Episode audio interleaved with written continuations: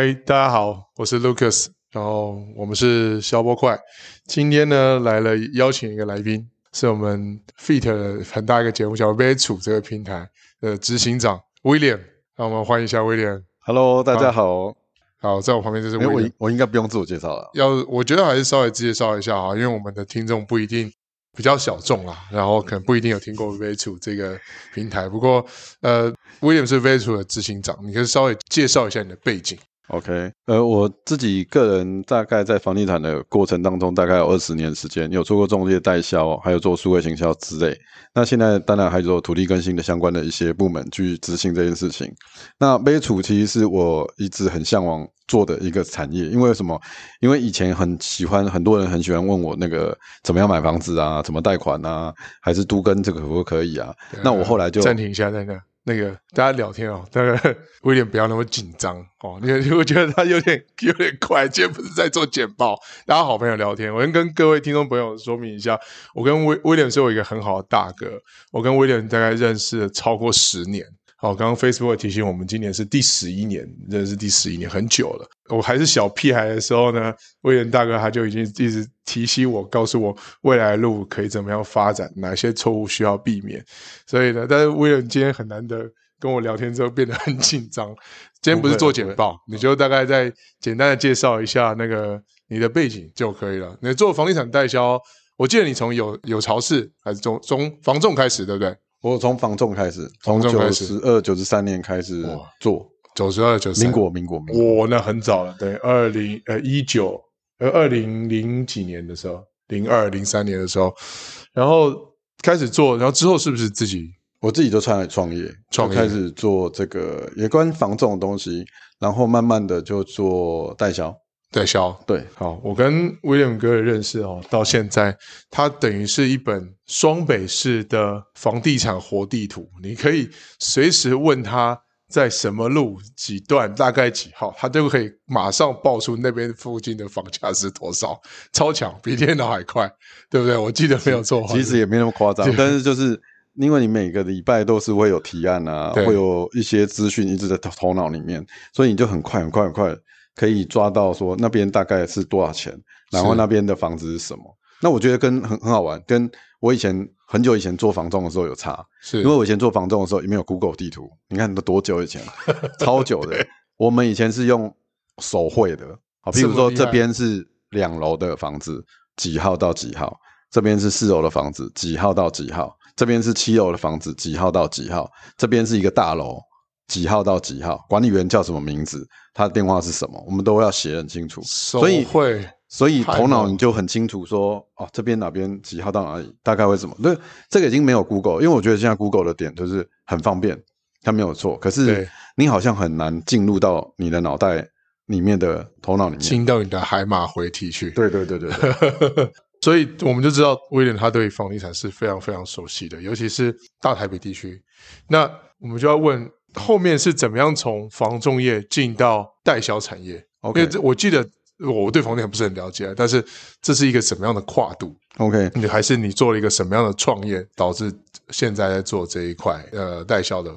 其实我跨领域的部分，其实是在我的二零一二年那个时间，其实已经做了大概三十二岁那一年，我记得。他就暴露他的年纪，对大概就是那个年纪，对，他那个年纪其实是之前就是做中介。然后我就会做中介的概念，就是中古屋，然后就要帮客户解决他房子的问题。对。可是我那时候一直很不清楚，说，嗯，奇怪，那我有没有什么机会去做到一批一批的房子？那时候对于代销其实还是没有很懵懵懂懂，是因为我旁边周遭没有这么这么多人是做这一块的。那后来才开始会觉得说，哎，认识几个建设公司，嗯哼，然后才有机会去提案。提这个案子，提简报。对，那一开始提简报的时候，后来我才发觉，哦，原来我以前我在跟中介的时候，中介的这些屋主给他们的简报，嗯、其实就是我给建设公司的简报。可是，一般来讲，以前做中介的话，哦，通常都是有一张那个什么委托书，然后就说，哎，那专任委托签给我好不好？还是怎么怎么，就这样讲完了。可是我以前的做法会有点跟我以前同事会有点不一样。他会觉得说，我就搞刚哎，嗯，干嘛做一些微博？还有什么分析？还有价格区间？以前没有什么实价登录，可是我以前的想法就是，我希望接你的案子，我希望讲清楚，我不要沾边。所以一开始我去接委托的时候，我都会希望有至少有大概十页、二二十页左右的市场那边分析的想法。所以我对市场会了解的点是，虽然我可能只有。卖你这间房子，可是我周遭可能有十间房子，现在卖什么价格？是还是开价开多少？平数是多少？我大概都会抓出来。哦，那很厉害。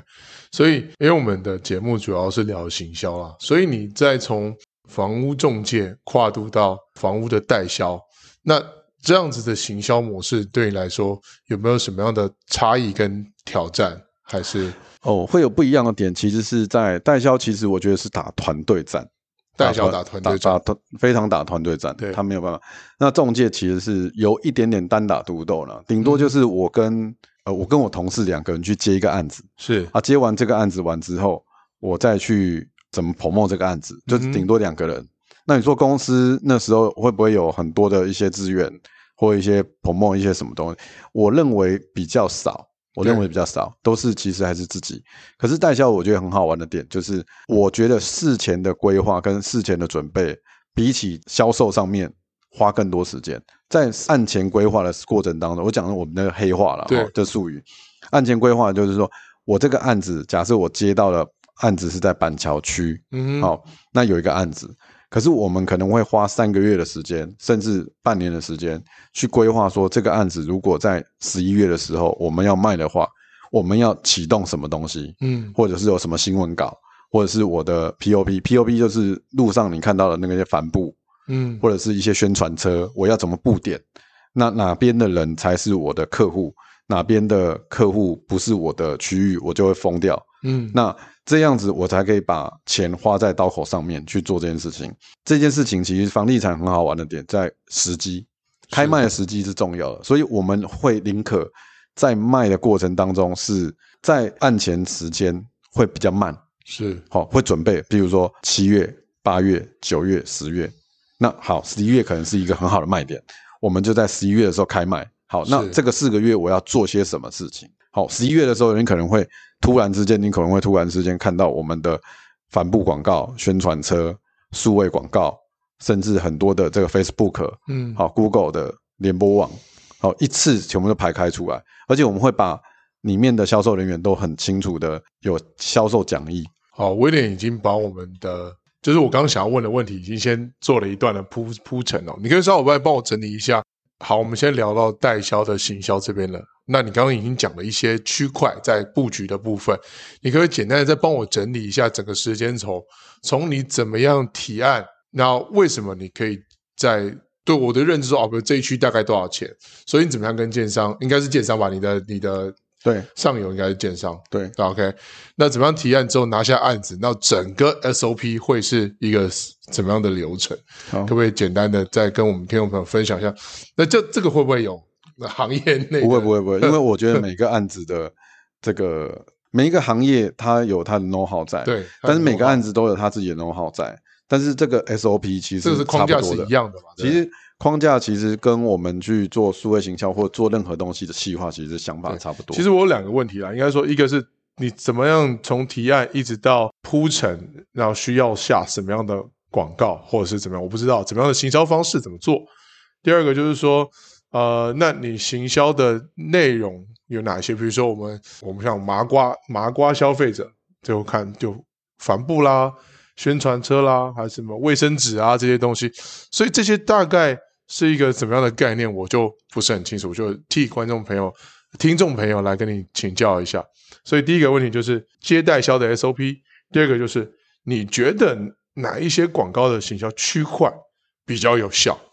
我们讲简单一点点，就是在提案上面，我们就会分为预售屋，或者是结构体，或者是新城屋，好，大概会有这三种。就比如说预售屋的时候，我就会去思考它是不是有要搭接待中心。还是用店面销售，因为它什么都没有嘛。好，所以什么都没有的情况之下，它到底要怎么样去塑造？那在于我们就要去思考哦。提案的过程当中，它是预售屋，如果它这个基地是很难找到的，嗯，那我们可能就要在哪一个的附近的捷运站或大马路旁边去塑造一个接待中心，或者甚至找到一个好的店面，让人家先找到这个接待中心，然后我在卖的过程当中再跟他讲说，哦，原来这个基地位置是离我们这个基地可能还有大概四百公尺，啊，可能在巷弄里面，嗯嗯，好，它可能会有这样的过程。那再来就是结构体，结构体其实跟预售屋有点像。但是预售屋跟结构体跟新城屋最难卖的时间一定是结构体，因为它外观还没好，它可能跟有一些什么钢骨结构啦，或者是一些你也不太能进去看里面的一些想法。但以一般的民众去看到里面的时候，只会觉得全部都是水泥、砂浆，还有就灰色的一堆灰色啊，戴一些帽子走来走去，可能也无法现在下决定。去做这件事，所以结构体其实是三个阶段里面，其实它是最难的。再就是新城屋，对，好，那提案的新城屋的时候，我们就会提出来是说，呃，像我几个案子，我讲几个故事。第一个案子，我以前有卖一个案子叫二十二楼，那我的接待中心就会跟人家不一样，我就直接到二十二楼。哦，这个就很酷，因为我的我这边的景观就一看出去就是河景啊，是。那我从头到尾，我就可以让人家知道说，我这边让人家的感觉是什么。先让有一个锚定效应定在那里，先有一个想法，然后我进来进来这个接待中心的时候是很开心的，因为这叫新城屋，因为已经盖好了，对，所以我可以做这件事情。那当然，新城屋有几个部分哦，就是说，呃，新城屋我可以说，譬如说五楼或六楼，我就已经越过这个提防，嗯、我可以看到可能河滨公园或者是什么的。嗯、好，这样这个时候的新城屋，我可能会设定它是在六楼。因为刚好平铺直述的直接可以看得到，嗯，有时候不一定是最高的最好，是因为最高的的概念不一定是说，可能这个价格在那边大家看完之后他不一定会买，就是这个概念其实是一个，所以我们刚才有讲到预售屋、结构体跟新城屋，所以人在提报的时候其实就会有这个建议给建设公司说，我建议他什么时候开始卖，我们会知道他的建筑平面图、立面图，然后了解这些事情，还有现在目前的景气的循环。大概会怎么样去做，这样子，所以这个提案过程大概会这样。但是接下来第二个，我们就会想它的行销概念。对，行销概念就是说，这个房子是卖景，还是卖学区，还是卖平数，还是卖什么？就是我们到底这个案子的产品，它到底是卖苹果的概念，还是 HTC，还是卖阿 s u s 还是卖这个宏基电脑？哦，所以这个概念的产品你都会。呃，我们在代销这个区块都会给他一个定位，会会先一个定位。譬如说，我们今天就是水岸第一排，是对，这这个就是我们的一个概念点，或者是我们卖山上的房子的时候，我们就是山南水景。好，就这种一定要有很快的想法，是四字名言、八字名言就已经打破现在目前对这个案子的一个想法，行销概念就会先出来，响亮的 slogan。响亮的 slogan，它是一个 slogan，它是可以改的。嗯，可是那个行销概念，它是不能被影响的。去做这件事情。那所以，在一个案子定位完之后，你们会就以代销这块，我们看到房地产广告啊这些东西，都都会是你们这边放，对不对？对，这全部都是我们这边会。那通常执行在这些行销的广告，大概有哪些东西？呃，我们讲给听众朋友科普一下这种知识。就是先做一些名词解释，比如说看板啊，或者是帆布啊这些，通常会有哪一些？你你有比较习惯做哪一些？好，那我就用最传统的，不要就不要跳，我就不用挑。现现在我先讲传统的，对，等下等下会讲数位的，对。呃，传统的通常你会看到的点就是，呃，我们讲最简单就是背心啦，哈，背心，好，我出去的，好，它再来就是派 DM，DM，好，再来就是 A 字板。A 字板就是你在外面可能会看到有一个看板，还有人行立牌。嗯、OK，好，有人会举牌。那通常这个这些都是属于是传统的，靠人撒出去的。对，再来就是开了灯箱，灯箱撒拉出去。再来就是会有帆布广告。帆布，那帆布广告我们通常会有分一个叫做指示牌或者是标语这个概念。好，指示牌的想法会不一样的点是在于我怎么让。